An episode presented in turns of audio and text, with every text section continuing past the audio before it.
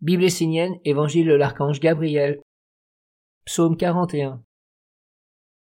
Comment vivre et travailler avec les forces pures du soleil?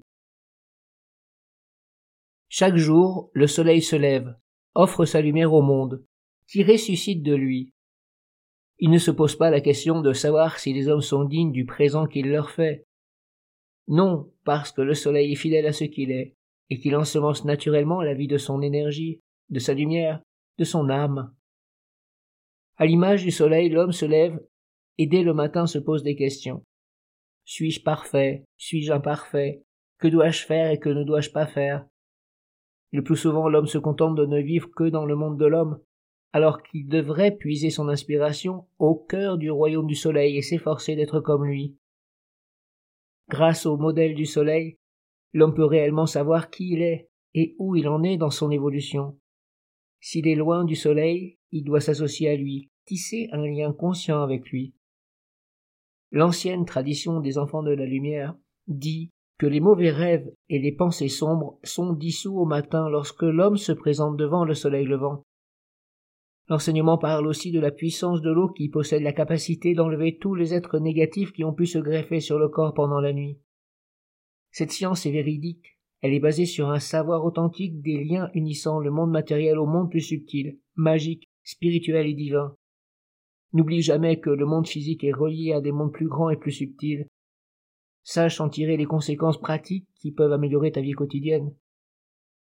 Le matin, que ta première pensée soit consciemment orientée vers le soleil, car il est celui qui éveille le monde, qui t'éveille à la vie terrestre.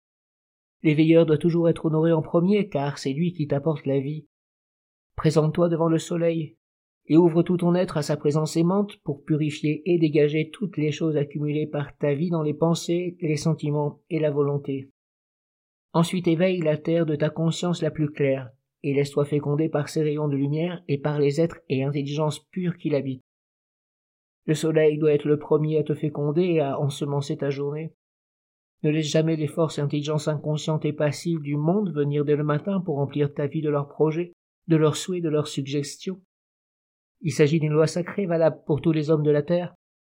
Que tu sois un enfant de la lumière vivant dans un village essénien, ou un homme ordinaire plongé dans le tourbillon infernal du monde, tu dois appliquer cette loi. Rien ne peut enlever la réalité de la vie intérieure de l'homme. Que celui-ci l'accepte ou la refuse, cette vie est agissante. L'éveil décide de la qualité de ta vie intérieure, et c'est pourquoi il faut aller en conscience vers le soleil pour recevoir sa lumière. Puis il faut laver ton corps pour purifier les énergies qui animent la vie quotidienne terrestre. Personne ne peut le faire à ta place. Si tu ne le fais pas, c'est le monde qui viendra en toi et s'emparera de ta vie intérieure et extérieure.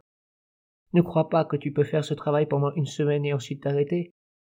Une semence peut mettre sept ans à germer, et un corps se reconstruit en sept ans. C'est pendant sept années que tu dois purifier ta vie et ton corps et l'ensemencer de ce que tu veux voir fleurir dans ton futur terrestre et spirituel. Tels sont les secrets de l'ensemencement de la terre de ta destinée. Rappelle-toi, le soleil est ton guide, ton maître sur le chemin, mais il peut aussi être la représentation d'un enseignement sacré transmis au sein d'une école initiatique. C'est ce qui fait que chaque matin, tu peux te lever et travailler pour mettre toi aussi en œuvre une lumière dans le monde de l'homme. Il ira rejoindre le soleil en embellissant la terre. C'est le secret du travail individuel et de la vie communautaire belle et riche au sein de la nation essénienne. Cette nation est un soleil humain vivant sur la terre et pourtant relié au soleil divin.